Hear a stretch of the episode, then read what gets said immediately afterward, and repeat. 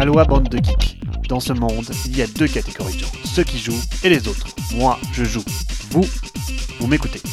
Salut à tous, dans l'actu cette semaine, Stone Meyer Games affiche des chiffres de vente faramineux en 2020. Keyforge s'offre un mode solo et coopératif gratuit, et surtout de nombreuses sorties avec la suite de Camel Up, le siège de Rundar, le prochain Knizia, mais surtout la reprise de À la gloire d'Odin et de Terre d'Arles et donc d'une partie de la gamme Philosophia par Super Meeple. Enfin, ne ratez pas le terrible quiz BGG pour les plus aguerris d'entre vous. C'est parti Stone Meyer Games a publié ses chiffres 2020 et ils sont incroyables. Avec une augmentation du chiffre d'affaires de 40% en temps de pandémie, l'éditeur fête son plus grand succès.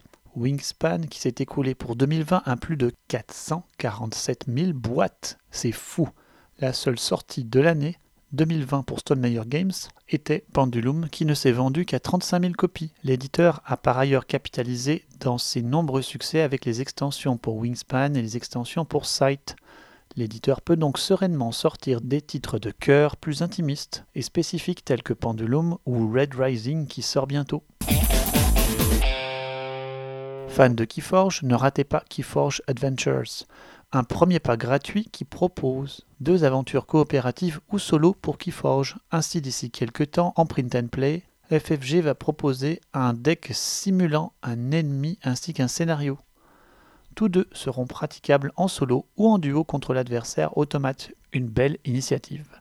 Rise of the Kiraken et Abyssal Conspiracy, voici les deux scénarios qui seront bientôt disponibles gratuitement.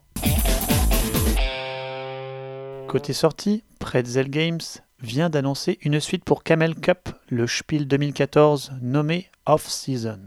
Le jeu de course de chameaux et de paris déjanté connaît une suite. La saison est terminée, les chameaux prennent un repos bien mérité tandis que votre écurie de chameaux va rivaliser sur les marchés pour obtenir les meilleurs lots de fruits, de vases et de tapis pour en empiler le plus possible. Le jeu sera principalement basé sur la mécanique de push your luck et promet des graphismes humoristiques aussi léchés que l'original dans sa dernière version. Sa sortie est prévue pour cet été. Res Arcana connaît un beau succès et sa seconde extension vient d'être officiellement annoncée. Elle se nommera Perlae Imperii. Et on n'en sait pas plus. Vous aimez Ewe Rosenberg et son jeu aux 138.5 actions possibles J'exagère à peine, mais Super Meeple va faire un retirage en français du très plébiscité à la gloire d'Odin. Fini la rupture. L'extension suivra quelques mois après. Que demande le Viking ludique? Vous en voulez encore? Super Meeple en a dans la réédition dans les tuyaux et c'est Terre d'Arles qui va connaître une seconde vie en français de son extension sera tiré pour la toute première fois dans notre belle langue. Gloire à Super Meeple, gloire à Urzenberg. Terminé les ruptures philosophia. Alléluia.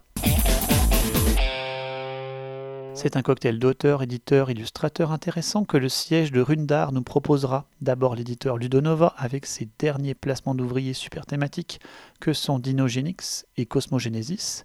Ensuite le célébrissime Rainer Knizia, maître dans l'art de la simplicité et de la profondeur qui a déjà publié Babylonia et Sumatra chez Ludonova récemment, relançant une gamme euro assez traditionnelle. Enfin, c'est l'illustrateur de Tapestry et Everdell pour mettre vie à tout ceci on parle d'un jeu coopératif ayant pour mécanique principale le deck building. Une bande de nains met la main sur un pactole de trésors inestimables, alors que des hordes de trolls fondent sur la citadelle de Rundar, là où ils se terrent. Il y a un cocktail particulièrement alléchant à mes yeux et aussi intrigant. Knizia reviendrait sur le coopératif qu'il affectionne assez peu dans ses créations en ce moment? Il capitaliserait sur le succès d'Eldorado, son deck building? Les spéculations vont bon train alors que la fiche du jeu a atteint le top de la hotness BGG sans la moindre autre information à se mettre sous la dent. Vous êtes friand de quiz? Ne ratez pas celui-ci proposé par BGG qui vous propose de trouver un jeu par lettre de l'alphabet en temps limité avec une série de mots-clés, une image, et tout ça en anglais.